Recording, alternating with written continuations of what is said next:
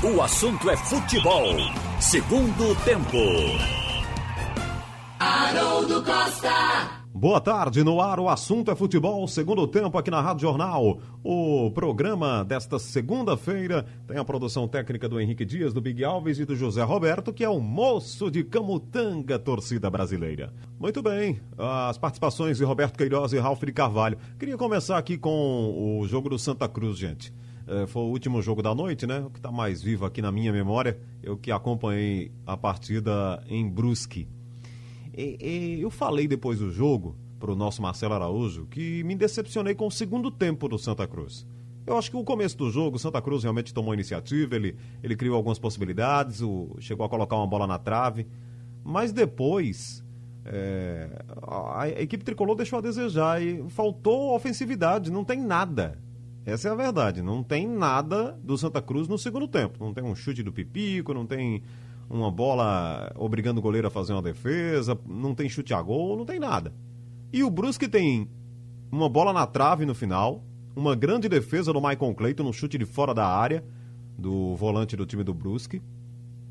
Então, o Brusque tomou a iniciativa. Eu estava ouvindo o capitão Dani Moraes depois do jogo na entrevista para o João Vitor, e o Dani falou, né, com muita sobriedade, né, uma análise muito sóbria, muito correta, ele disse: o treinador do, dos caras aí botou os jogadores lá para cima do Totti, o Totti ficou preso, a gente perdeu a ofensividade e a, as mudanças que ele fez realmente mexeram no time e o Santa Cruz acabou não reagindo.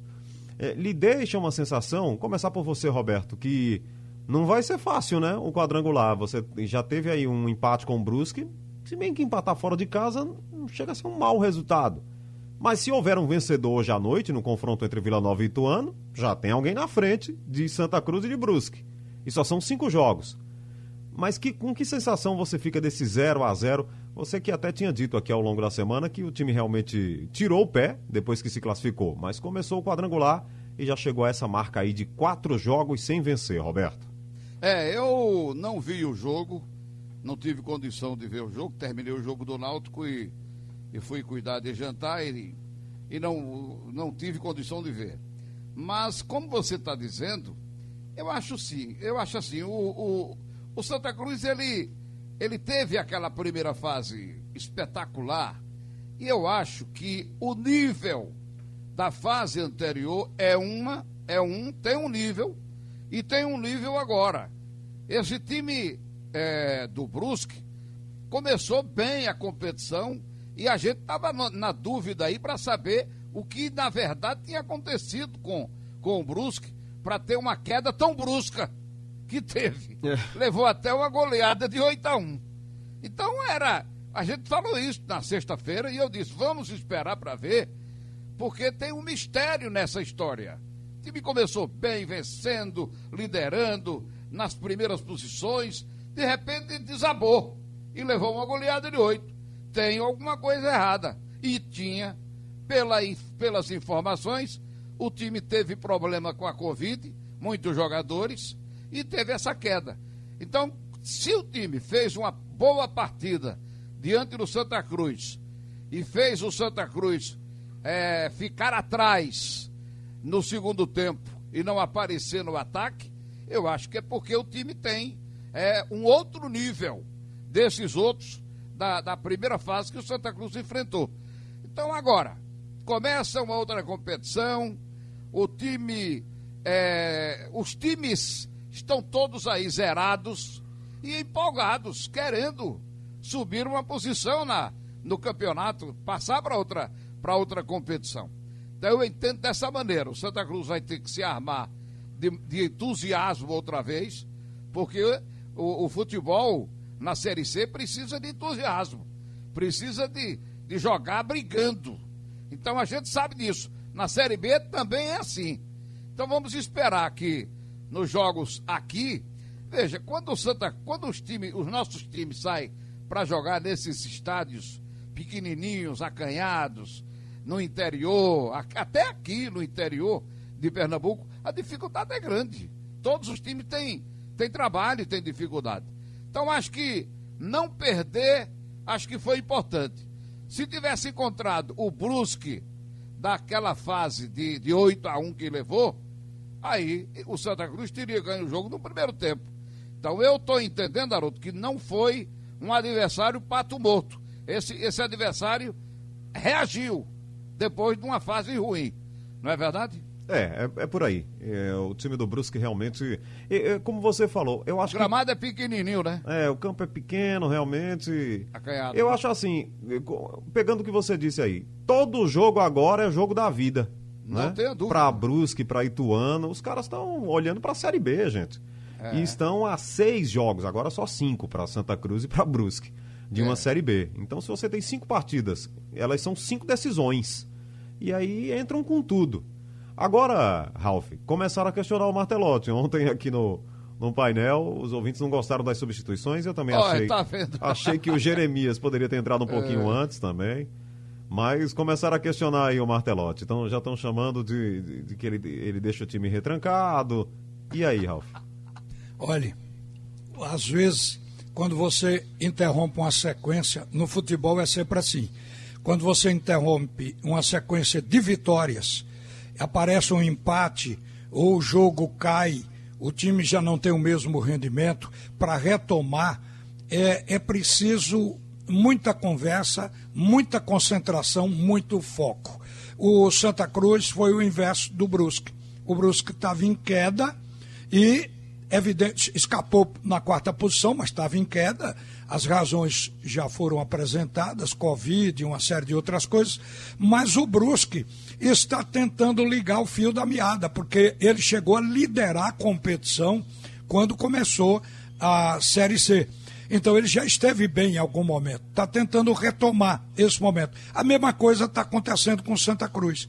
Eu achava que o técnico que tinha praticamente o grupo na mão, exceção de um Chiquinho de última hora, mas o técnico Martelotti, que tinha pedido concentração, porque ele estava trabalhando o foco da equipe, eu pensei que ele ia impactar, voltar a jogar o futebol que o Santa Cruz teve na primeira fase, encantando todo mundo e mostrando uma diferença muito grande tecnicamente para os demais.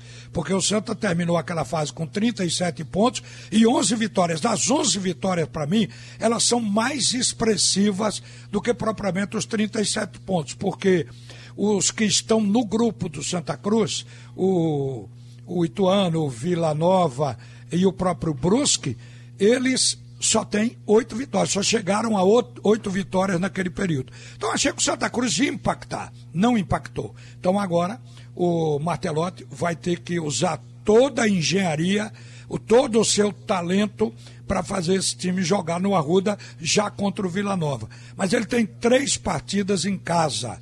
Eu acho que dá para o Santa Cruz se classificar. Se não no primeiro do grupo, no segundo.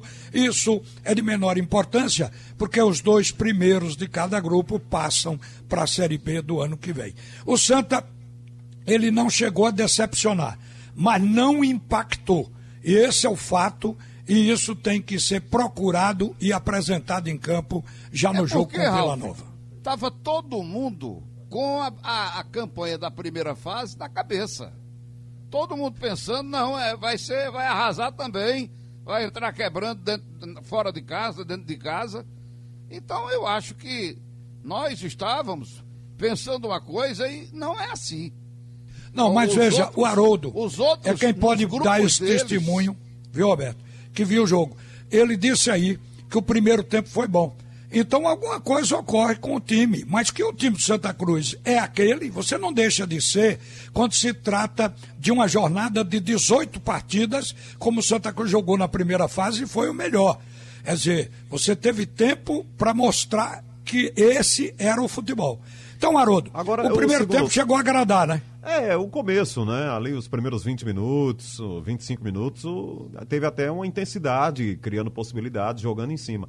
Eu, eu, eu vejo o segundo tempo fraco, sabe, Ralf? Eu achei o segundo tempo fraco do Você não achou que houve cansaço no time? Ou o outro dominou, marcou a saída de bola e acabou atrapalhando, impedindo a, a, a movimentação do time do Santa Cruz? As substituições do Gerson, né, que é o técnico, Gerson com J, que é o técnico do, do Brusque, foram bem melhores do que a do Martelotti. Elas propiciaram no time do Brusque uma maior ofensividade. O time foi para cima, anulou algumas peças do Santa Cruz, como foi o Totti. O Totti já não, não fez o jogo apoiado, que faz muito, né? A gente sabe disso. Então, aí ficou difícil para o Santa Cruz. Eu acho que o Santa Cruz fez um, um jogo no segundo tempo em que reconheceu que o adversário estava melhor. Aí se limitou a se defender, tirou o Paulinho, que a gente sabe que é um jogador que cria também. Pronto, às vezes as substituições, as substituições acabam fazendo o time mais improdutivo do que o que estava. Quer dizer, o tipo de pisada na maionese e pode ser por isso que o torcedor esteja se queixando do martelote, Haroldo. Ele precisava de alguém, Ralf, para fazer essa ligação, para municiar, porque o Lourenço ficou apagado na ponta direita. Né? O Pipico não, era, não foi municiado de maneira nenhuma no segundo tempo. Praticamente nem tocou na bola. Uma cabeçada, uma bola disputando bola pelo alto. Né? Não, não, veio aquela bola, a, a, o tabelamento, a jogada que deixa o atacante na cara do gol. Então o Santa Cruz apresentou dificuldades realmente no segundo tempo, ficou claro isso e é uma coisa para ser corrigida realmente no próximo sábado. É, pode ser só de uma partida. Espero que seja. Tomara que seja. É. Vamos fazer e vamos aqui frente. o primeiro intervalo. Antes, eu tenho o material do nosso Wellington Campos, que tem as notícias aí do futebol do Brasil. Aqui no assunto é futebol segundo tempo, Wellington.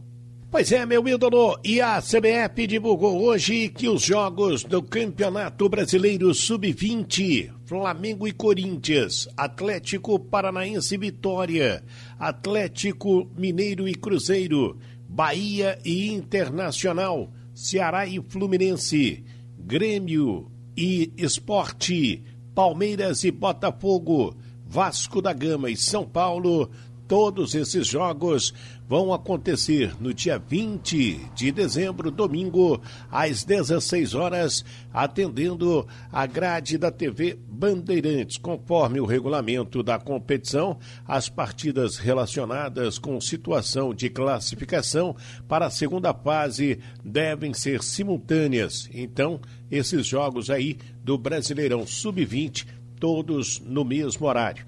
Daqui a pouco começa a sessão virtual da primeira comissão disciplinar. Palmeiras e Bragantino pela Copa do Brasil. Wesley e Arthur trocaram camisas ao final da partida e podem levar até cinco jogos de suspensão, quebrando o protocolo médico. Do jogo também da Copa do Brasil, Ceará e Santos, Marinho xingou a arbitragem, está no artigo 243, o atacante Santista, e pode pegar até seis jogos de suspensão. O Sandri também vai ser julgado e pode pegar um gancho. Esses jogadores punidos pagam no Campeonato Brasileiro, já que o Santos está fora da competição. O mesmo acontece com Luan Cândido, do Bragantino, expulso contra o Palmeiras. Temos também o Felipe Melo, acusado de agressão por imagem no jogo contra o Vasco da Gama, pode pegar de 4 a 12 jogos de suspensão. Ele que se recupera de uma fratura no tornozelo, fratura que ele sofreu nesta partida. Vamos acompanhar esses julgamentos, viu, meu ídolo? Eh, vamos então destacar o, o, time do Náutico, Roberto. Você é o mais indicado para falar. Eu vi algumas coisas do jogo antes da partida do Brusque e o Ralf estava no jogo do esporte com o Alexandre no Esporte Coritiba. É, o time tomou um gol no final, é um negócio de tomar gol no final dos tempos, né? Ou no final ou no começo. Mas teve força para reagir no segundo tempo, Roberto? Rapaz, e o pior é o seguinte: porque a bola ela veio baixa no cruzamento que veio da direita. O jogador do time é, do time do Botafogo, ele não, ele nem subiu, ele porque ele estava com uma distância assim razoável dos zagueiros do Náutico, ele teve que abaixar a cabeça para poder desviar. E a bola foi lá no cantinho, entendeu? Não, é, não foi uma bola alta que ele precisasse subir não sei se vocês viram os lances dos gols. Eu vi. Você viu, né? É. Então não foi uma bola alta que precisasse subir. É porque ele estava livre e a bola veio baixa, ele, ele, ele poderia amortecer até no peito e tentar fazer uma virada com o pé direito. Mas ele achou e, e, e deu certo que abaixando a cabeça, abaixou a cabeça para poder desviar de cabeça. E deu certo. Então, no, foi uma. É assim, a defesa do Náutico ela vem, acompanha, mas os caras ficam olhando mais para a bola, para o que está com a bola lá na ponta direita. Enfim, o time tem os seus problemas, tenta, o técnico tenta corrigir, mas o time do Náutico é, só sofreu mesmo no segundo tempo. Primeiro tempo não houve um grande sofrimento. Houve o gol, mas não houve sofrimento. Não é engraçado o jogo, né? No segundo tempo ele sofreu, porque o Botafogo criou mais três oportunidades boas e não conseguiu fazer. Agora, o time, o time quando veja como é, como são as coisas. O primeiro tempo o Náutico teve uma atuação é, razoável, não foi ruim a atuação do time. Foi uma atuação mais ou menos. Deu para o gasto e perdeu de 1 a 0, levando esse gol. No segundo tempo, com as mudanças feitas, o time ficou passou a jogar feio, teve mais gás, mais correria, mas muitos passes errados. Muitas bolas lançadas em profundidade, indo para a linha de fundo, indo para a lateral. Foi aquele tipo de jogo, vamos de qualquer jeito que a gente pode empatar. E acabou até melhorando com a entrada do Eric, porque pela primeira vez na vida, vendo o Eric jogar, eu vi o Eric pegar a bola e ir para fazer o trabalho de ponta, ir para a linha de fundo, fazer cruzamento. Cruzou uma bola até razoavelmente forte, que quase o zagueiro bota para dentro. Não tinha atacante, mas o zagueiro quase bota para dentro. Então o Eric deu uma vida ali, procurando o jogo pela linha de pra linha de fundo. A solução saiu do banco. Foi, Ralf. Eu fiquei impressionado. Eu acho que o Hélio dos Anjos viu e disse: menino, ao invés de ficar jogando na entrada da grande área, querendo aquela, aquele balãozinho fraquinho lá no ângulo, que o goleiro pega todas e as outras vão para fora, ou então cortar para o meio e embolar ainda mais a jogada dentro do, meio da entrada da grande área, pega a bola vai para a linha de fundo. Foi o que ele fez. Ele deu uma vida nova ao, ao time ali pelo lado direito porque ele tem um drible rápido, ele driblou umas três vezes e meteu a bola cruzada para dentro da grande área. Ah, então o time melhorou pelo, é, nesse aspecto com o Eric, mas o resto foi vamos embora, vamos de qualquer jeito, mas valeu a pena. Valeu o empate, era se perdesse o Náutico estava, eu acho que já estava numa situação realmente calamitosa para conseguir escapar dessa desse rebaixamento o empate menos mal. Então o, o jogo foi assim e o time na base da raça no segundo tempo e muito passe errado conseguiu esse resultado, conseguiu esse empate. Vamos ver contra a Chape é outra história, né? É outra história. E um ponto, Ralf. É, ficou a três do, do, do primeiro fora da zona de rebaixamento. É melhor do que zerar, né? Melhor do que passar mais uma rodada zerada, né? É verdade eu não estou colocando muito na conta o jogo com a Chapecoense. Se vier, é uma surpresa boa, porque o Náutico está saindo de Brusque para Chapecó sem tempo não, de. Não, é de Brusque não, Brusque é o Santa. Oh, perdão. Ribeirão Preto. De, de Ribeirão, Ribeirão Preto. Preto. É, é, troquei as bolas. Está saindo de Ribeirão Preto, em São Paulo, para Santa Catarina, para Chapecó, e esse traslado automaticamente leva o dia todo. Então o que, é que vai acontecer? Não tem tempo para treinar e vai dormir e se preparar para o jogo.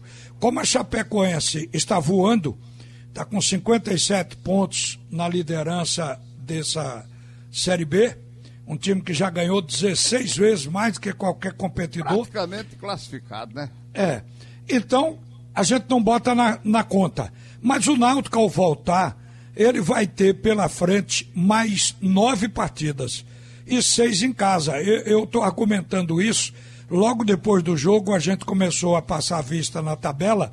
O Náutico vai pegar seis partidas em casa, onde ele pode ganhar quatro, empatar mais duas, é, ou, ou empatar fora.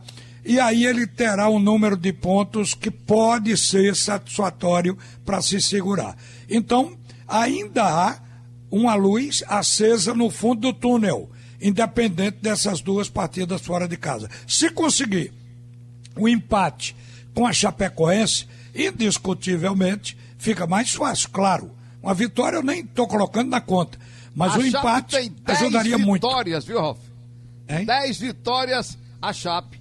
Tem 10 vitórias a mais do que o Náutico. O Náutico ganhou 6, é, a Chape 16, ganhou 16. 16 vitórias, 9 empates, 3 derrotas.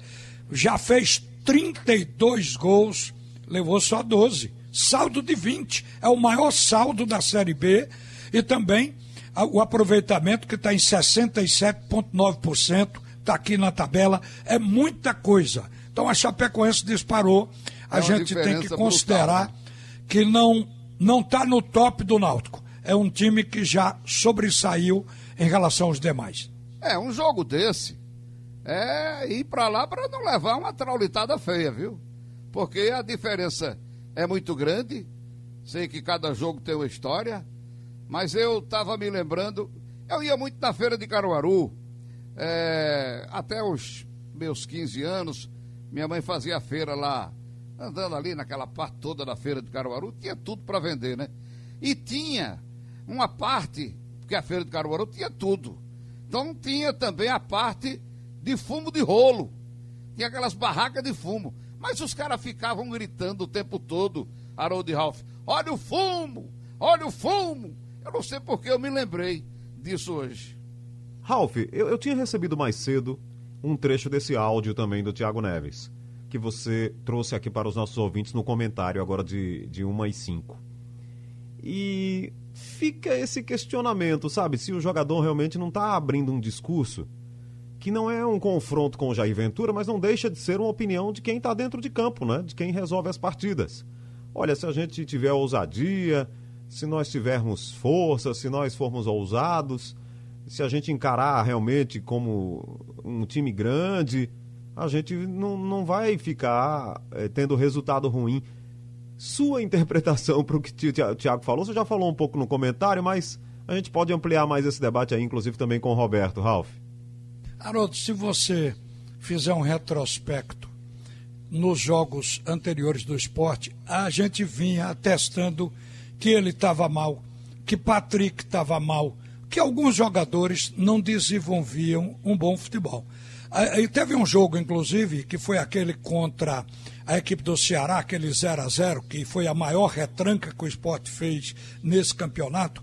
E Thiago ficou sozinho lá, lá na frente. O jogador chega, fica desconsolado. Voltava para marcar, não era dele. Então, a gente viu ontem o inverso disso. Viu Patrick jogar bem, Mugni jogar bem, o Thiago jogou sua melhor partida e vários jogadores atuaram bem. O Júnior, o lateral esquerdo, que virou ponta, porque ele fez as laterais dobradas no segundo tempo. Achei até que foi uma mudança inteligente, porque o esporte não tem ponta que seja confiável, que produza um bom futebol. E acabou puxando o time para frente no segundo tempo, botando dois laterais direitos, dois laterais esquerdos, Patrick como ponta e o Júnior Tavares como ponta, jogadores de habilidade e que todo mundo sabe que sabem finalizar. Então o time do esporte chamou atenção pelo acerto individual. Aí vai, no fim, a gente já tinha falado nisso durante o jogo, desconfiando que a postura do time favoreceu o futebol desses jogadores. Aí no fim, na coletiva, é porque já foi tarde que a gente colocou no ar, mas quando saiu a coletiva aparece o Thiago dando um recado desse. Eu concordo com você, não é para gerar um confronto com Jair, mas é para dizer que hoje nós nos sentimos bem nesse jogo ofensivo, como nos sentimos bem no primeiro tempo, quando fomos para frente e empatamos no primeiro tempo em 2 a 2 com a equipe do Santos. Então, eu acho que ele quis dizer que a característica do time é para ser ofensiva. E como Jair sabe que não pode deixar de ser defensivo, ele tem que fazer o mix. Ele tem que ser bom na defesa e bom no ataque. Quer dizer, fazer uma coisa sem prejudicar a outra. É esse o trabalho do treinador, gerar o equilíbrio. E concordo, Haroldo, que ali foi um recado velado, mas um recado para Jair.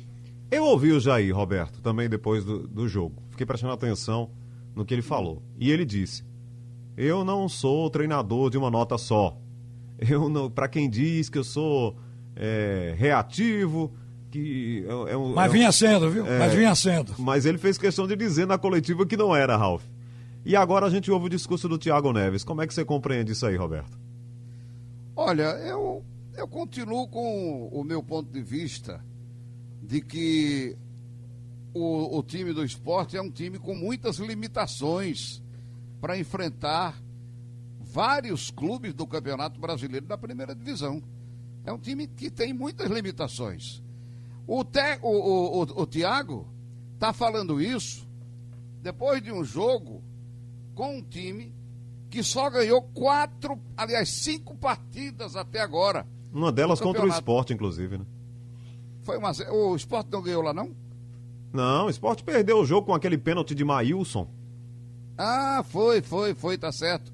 No foi o primeiro jogo, jogo né? na era Jair é. Ventura. Oh. Mas o time jogou bem. Naquele dia jogou bem. Mas, o mas perdeu o jogo. O Maílson faz aquele pênalti bobo no final e eles ganharam o jogo, né? É, tem razão.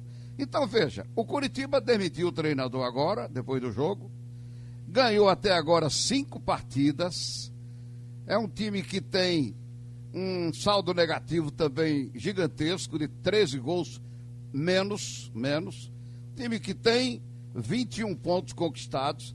É um time diferente dos outros times que a gente, que o esporte jogou e que o time jogou totalmente o, o, prevenido, lá atrás, um futebol que tem que ser, na minha opinião, um futebol reativo, um futebol, um jogo fechado. Eu acho que o esporte não tem time para enfrentar Atlético Mineiro, Grêmio. O, olha, o esporte ganhou do Grêmio em Porto Alegre. Ganhou, tudo bem. Mas, meu amigo, foi um massacre do primeiro ao último minuto. O Grêmio perdeu muitas chances. Aquilo ali é o tipo do jogo que você tem de, de, de, de 10 em 10 anos uma vitória daquela. O time, o time do esporte não tem condição de enfrentar o, o Flamengo pau a pau. Ou, ou ficar é, é, atacando o tempo todo. Mas eu acho, é porque estava fazendo, Roberto, em qualquer partida. O futebol trancado do esporte foi com não, o Ceará. Veja, o Ceará não está no jogo, nível do Atlético não, Mineiro. O Ceará, o Ceará foi, foi realmente. O time ficou, não, não saía de jeito nenhum para tentar arrancar ou ganhar. Ele tinha ganho o jogo aqui e eu acho que ele queria ganhar um pontinho lá, porque o Ceará estava próximo. E ele queria, não sei. Mas a verdade, concordo. Agora, o jogo com o Vasco, aqui dentro de casa. O jogo com o Atlético de Goiás, aqui. O jogo com o Botafogo. O esporte perdeu, o esporte atacou, atacava e levava, levava ao contra-ataque. Acabou levando os gols. Jogo com o então, Grêmio vem aí. É aí que a gente vai, vai atestar misto, se o Thiago tá certo. Vai se o Thiago Neves está certo ou não. Vai ser um time misto. Eu, não, eu não, não, não, concordo muito com o pensamento com a, e com essa opinião dele, porque ele mesmo não estava jogando nada. Não estava jogando nada. Tava até de centroavante ele foi colocado. E, e agora levou um banco aí. Foi um ou dois jogos. O banco não, ele nem viajou para jogar. Então, eu, é, é, uma coisa é você ver o time diante do Curitiba, que é um time muito limitado também. Mas mesmo assim teve chances, muitas chances de empatar o jogo, não teve? Teve duas. É, porque eu não vi o jogo. Eu estava no não, jogo. Te, no, o, o, o, segundo tempo, quando começou, o Curitiba veio melhor que o esporte, porque o esporte recuou. Foi um jogo quando, aberto, né? Foi, é, o, o recuo do esporte puxou o, o Curitiba para dentro. O time perdendo. O técnico é, botou o dois jogadores tem, que empurraram o time, time para cima. O time no Curitiba não tem nenhum mérito de ir para frente sem ser o recuo do adversário, não? Sim, ele, em função disso, o esporte recuou, mas depois que foram feitas as mudanças, o esporte retomou o jogo e foi ofensivo e perdeu quatro chances, inclusive de fazer o segundo gol com a bola na trave. Então o esporte foi melhor, indiscutivelmente foi melhor. Então pronto, é o que, é o que eu estou dizendo. Você tem um adversário de um nível e tem vários adversários aí que eu acho que o esporte tem que fazer o esquema fechado e sair no contra-ataque. Porque não tem. Não Mas tem isso todo mundo nível. concorda. É esse contra-ataque que a gente chama de ofensivo no esporte, porque ele tem jogado que nem o contra-ataque faz. Mas então eu acho que é isso que o Thiago quer procura. dizer. Você tenta fazer o contra-ataque e não tem jogador para fazer. É esse o problema. Aí você esbarra no Thiago Neves muito mal, o Patrick, que começou muito bem, passou uns oito jogos muito bem e teve uma queda muito grande de produção. Ele é, o, é a válvula de escape do time ali pelo lado direito. Tanto é que o gol ontem foi de novo do mesmo jeito, daqueles primeiros jogos. Ele lançado, vai até a linha de fundo e, e dá voltando. Quer dizer, teve queda de muitos jogadores.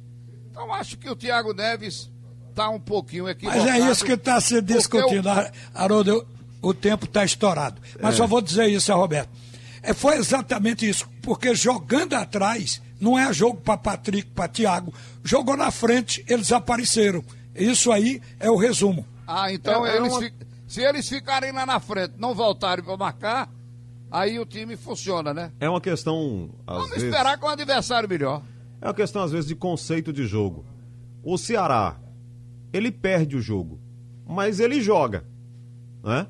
O esporte não só não joga, entrava muito para se defender, como o Ralf relatou aí, os últimos 11 jogos tinha ganho só uma partida, como ainda perdia. Esse é o problema. Né? O Ceará do Guto Ferreira. Se jogasse atrás. o Ceará do Guto Ferreira entra. perde. É, o Ceará. do- Exatamente. O Ceará do Guto Ferreira entra, joga e perde jogo, porque ele não tá aí na- nas cabeças. A gente tá vendo que ele tem suas dificuldades. Mas o esporte nem entrava pra jogar, entrava só pra se defender e ainda perdia os jogos. Mas vamos ver agora como vai ser essa postura a partir do jogo contra o Grêmio. E o tempo É, passou, viu, é amigos? conferir. Um É abraço, pra conferir. Roberto e Ralf. Um abraço. Até amanhã. Fechar o assunto é futebol, o segundo tempo desta segunda-feira. Sugestão ou comentário sobre o programa que você acaba de ouvir, envie para o e-mail ouvinte@radiojornal.com.br ou para o endereço Rua do Lima 250, Santo Amaro, Recife, Pernambuco.